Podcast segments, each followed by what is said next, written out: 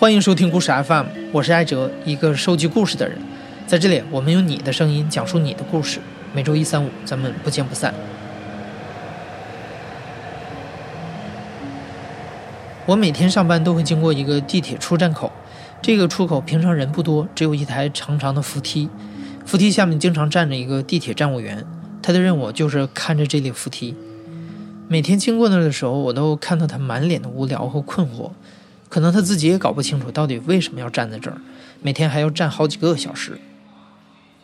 我们之前播出过两期有关地铁的故事，请过乘客和地铁民警来讲北京地铁上发生过的事儿。今天这位讲述者曾经是某省省会城市的地铁站务员，他小时候没见过地铁。当这个城市的第一条地铁线开通的时候，他因为好奇而去应聘了这份工作。但是进去之后，很快他就发现，地铁工作跟他想的不太一样。我叫张高兴，然后之前毕业之后进了一家地铁公司，在那边主要是做站务员。一开始也没想到说毕业之后具体会做什么，本来是想考研究生，但是考的不太理想。当时是刚好看到网上他们发那个招聘信息，主要之前也挺喜欢。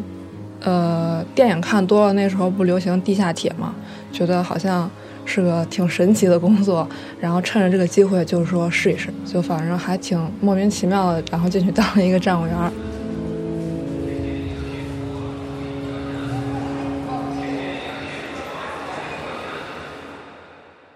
我们基本上是一个班制要上八个小时，然后站两个小时，休息三十分钟，会有一个人过来替你站一会儿，这样。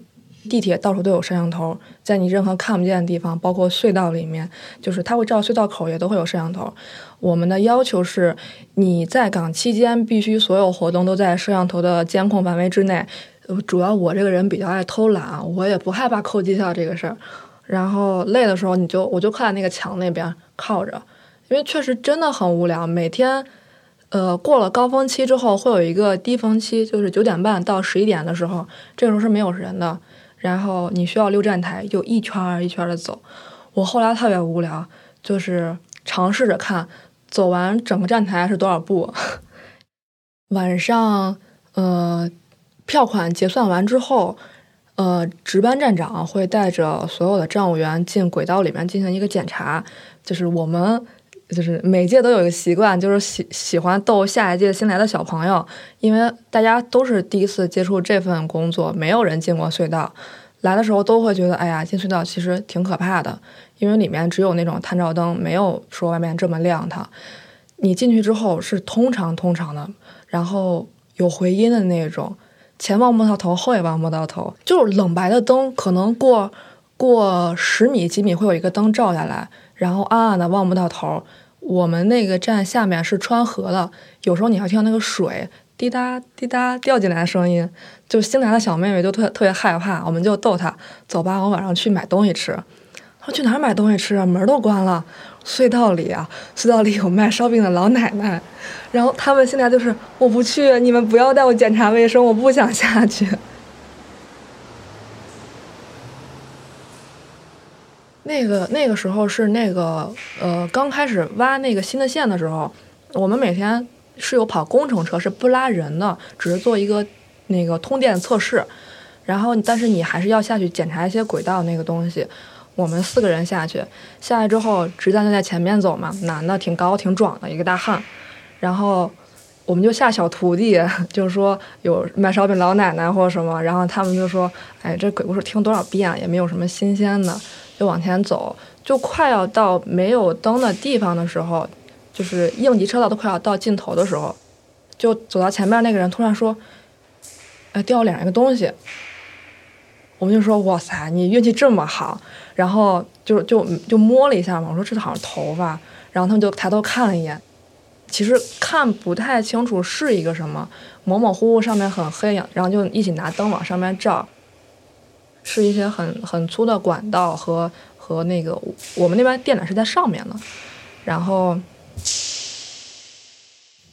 那个时候还没有全部建完，就是没有全部把那个拱形的封完的时候，然后就说说好像是有一个人在那边，然后那个时候就是确实挺害怕，但是你又不确定的时候，没有说想要跑啊或者叫都没有，就说车控室这边发现异常情况，啊、可能是有人受伤或者什么在上面啊、打幺幺零或幺二零过来看一下，然后我们就从隧道出来，后来是警察接手这个事情，但具体说那个人是到底是自己走到轨道里面去的，还是说当时是外外方施工掉进来，这个事情就是我们是没有发接到那个警方的一个回馈，就只是知道啊、就是某一个班组挺倒霉的，夜班检查碰到 这么一件事儿。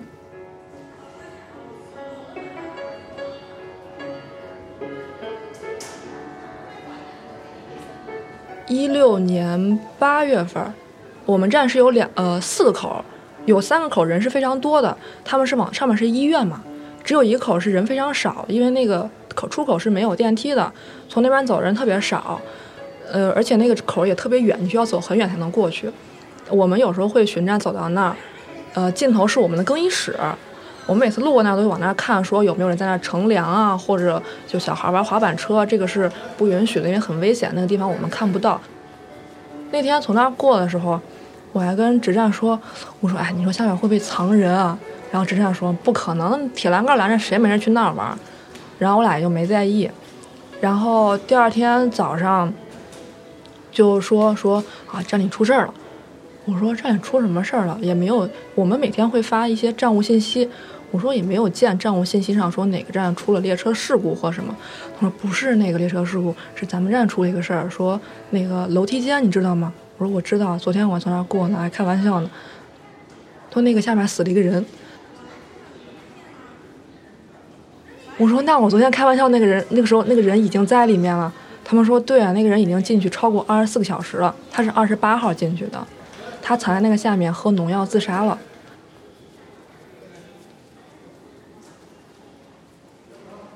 呃，然后后来联系那个男人的家属，说上面是医院嘛，他好像得了什么癌症，但家里面没有钱治，也没有什么办法，然后他就喝农药死了。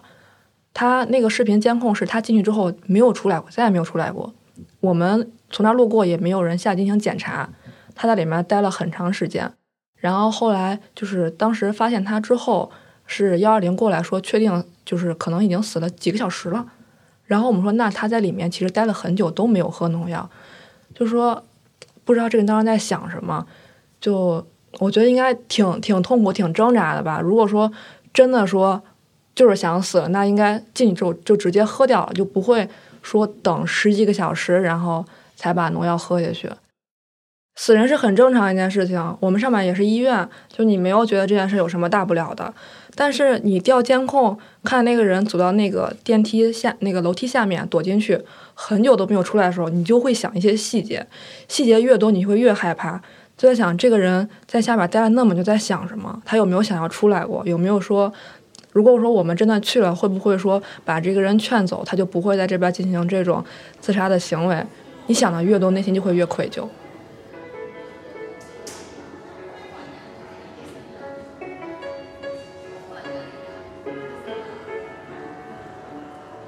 我那个时候一个月薪大概，因为我们每个月不太一样，上下浮动绩效嘛，可能会在呃两千三到两千八左右，站务员的级别。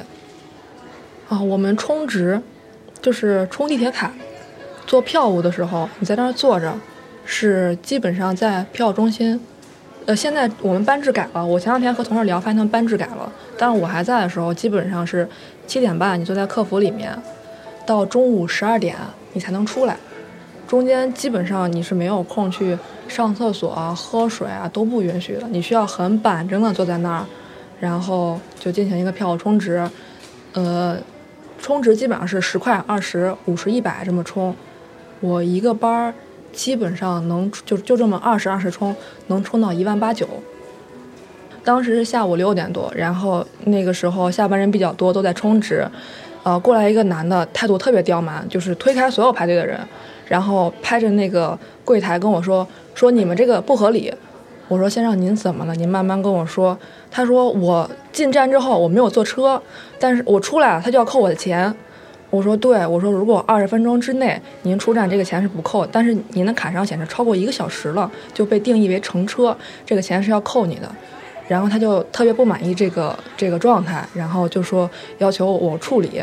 我说那个您这个我处理不了，但是我可以帮您喊我的值班站长过来。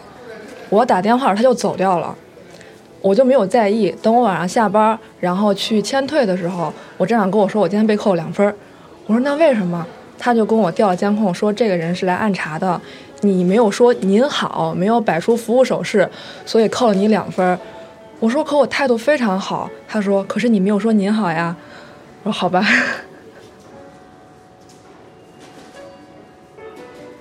地铁有个口号叫做“地球不不爆炸，地铁不放假”。然后我第一年工作的时候，我大年三十还要上班，然后我当时。是上票务，我八点坐在那儿时候，一个人都没有，就但是你也不能睡觉，你坐在那看着前面，一个乘客都没有，就你只听那个车哐当哐当来，停在下面，没有人上来，哐当哐当要走，就哇塞，好无聊啊。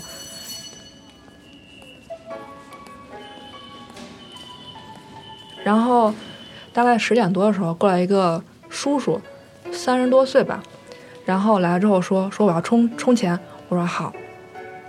充了二十，我找他零钱，找完之后说我不想要一个五十，你帮我换吧。我说好，给了两张二十，一张十块的，我还不想要，我想要五块的。我说可以，我帮他换成五块的。然后他点完之后说，哎呀，好辛苦你帮我换了好几次。我说没事儿没事儿。他说祝你新年愉快。我当时觉得哇，好感动啊，从来没有人跟我们站务员说过这种话。我说嗯，也祝您新年愉快。就是那是我那天晚上接待的唯一一个乘客，也是最后那一年的最后一个。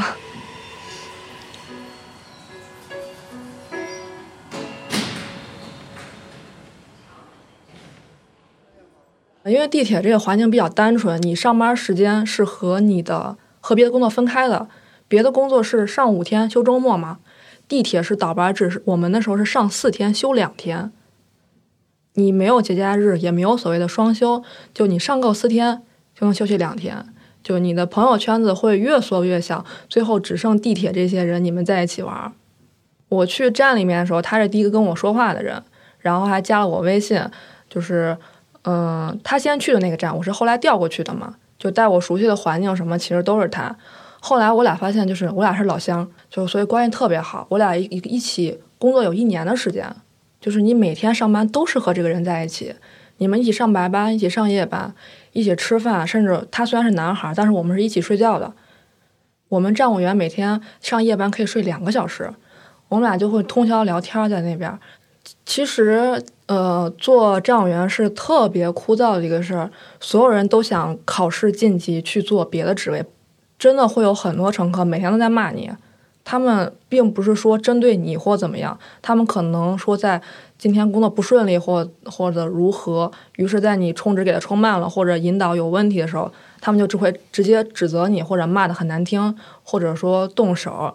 就这种事情，你一天可以接受，你每一天长时间八个小时都在面临这样的事情的时候，就是有的时候人是很难消化这个情绪的。就这种落差，对于我们刚毕业学生来说是很难接受的一个状态。他就觉得，他可能心理上更过不去，然后他就提了辞职。但是他家里面就是不是很乐意，就闹到站里面来，就问我们站长说：“哎，你为什么让我儿子就是辞职了？嗯，你们公司为什么会不经过家长的同意就把就同意这个人的辞职申请，或者说怎么怎么样？”站长说：“那他是一个很。”有心智成熟的人，他想辞职，这种事情我也没有办法阻拦他。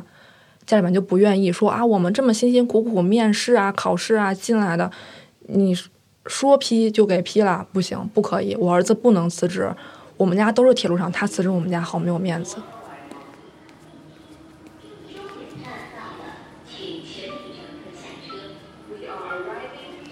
然后他那个时候已经不在上班，他家里不知道。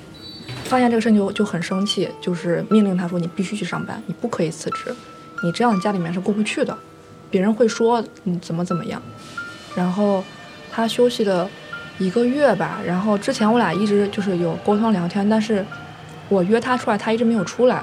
就是他说我心情不好，医生说我有抑郁症，说我不要总是在一些人很多或嘈杂，就是让我心情不好的地方工作。我说那你就好好休息一下，不要想这些事情。我七月十九号跟他发最后一次微信，那天其实我很难受，因为我被乘客骂了，他们没有赶上末班车，在票务中心骂了我好久，我就觉得很心里很不舒服，给他发了条微信，我说我真的不知道明天该怎么走下去，但他没有回我，我也没有在意这个事儿。然后二十三号，七月二十三号那天我是夜班，我在家睡觉，晚上上夜班。然后三点半的时候，他他的微信给我发个微信，说说谁谁谁自杀了，那个谁是他名字我就不提了。然后四点多又发了一个，呃呃，大概是说什么，好像是什么方式死的。我醒了以后看见就觉得被盗号要骗钱吗？我就说您是。因为他是以自称那种，我就不知道他是谁。我说您是，他说我是谁谁谁的家里面人，谁谁谁过世了，我就把电话打过去了。然后是一个女的接的，就是已经哭的不行了，说我是谁谁的姑姑，她那个在家里面自杀过世了，已经进行火化了。嗯，你是谁谁谁吧？我知道你。嗯，你们要是关系好的话，可以回来看看他。我我当时个整个脑子都懵了，就是为什么好好的前两天。都已经说要回来继续上班了，就是人说没就没有了。然后他妈就问我说：“哎，你知道他为什么就是做这种事儿吗？”我说：“我不知道。”然后电话挂了之后，没有十分钟，我站长就把电话打过来了，就说：“呃，那个谁谁谁家里出事儿了，你知道吗？”我说：“我知道。”他说：“你作为他好朋友，你知道原因吗？”我说：“可能就是因为不想上班吧，因为。”他去世没有写任何留言或者什么，没有和任何人说再见，就就是很果断就做那件事儿。我说我不知道，他说他没跟你说什么吗？我说我什么都没跟我说，但是我只知道他不想回来上班，就是不想回来上班。他说他讨厌这个环境，嗯，然后我站长就说了一些让我还挺不开心的话，就是那种，嗯，就是想极力摆脱车站和这个人的关系。证明我们工作环境很好，和他的死亡没有任何关系，我就觉得很生气。我说，就是事儿已经出了，就是不要再给我说这些了。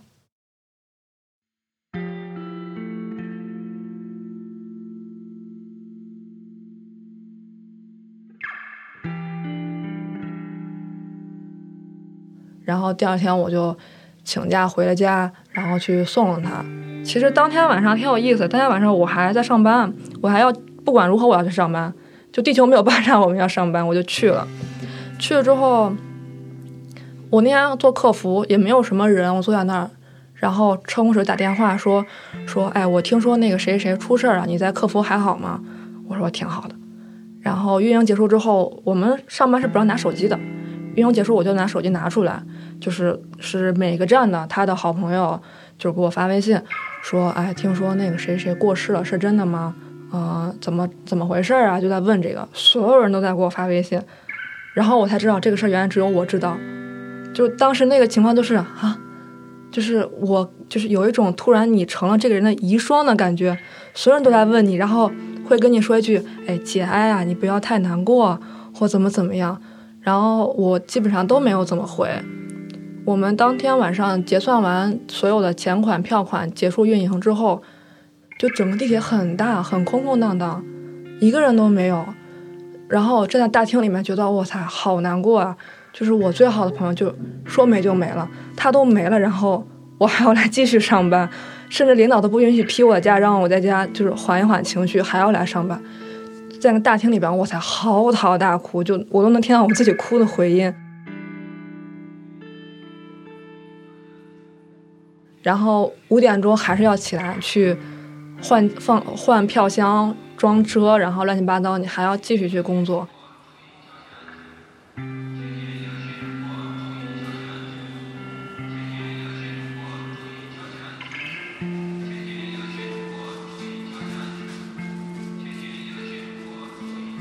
我休息一段缓了很久，一个是因为我朋友这件事，我心理上过不去，然后还有一个就是。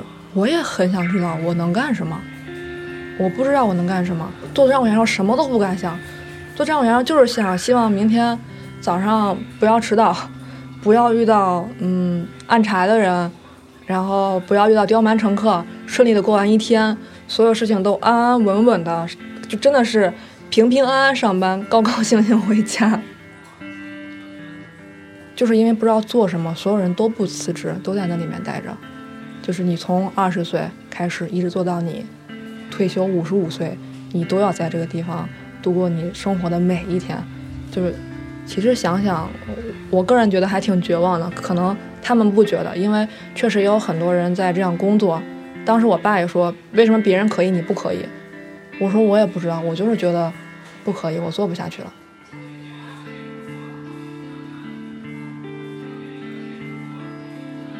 张高兴最终辞了职，离开了地铁。他决定从自己在行的做起。张高兴原来学的是油画专业，平时喜欢摄影。后来他来到北京的一家公关公司面试，最终面试到了一个很大的相机品牌。对方看了他拍的照片，三十分钟后就录用了他。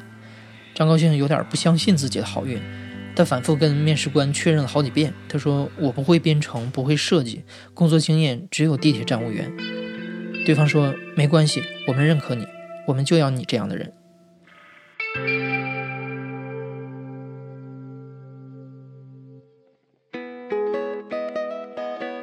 你现在正在收听的是大象公会出品的声音节目《故事 FM》，我是主播艾哲。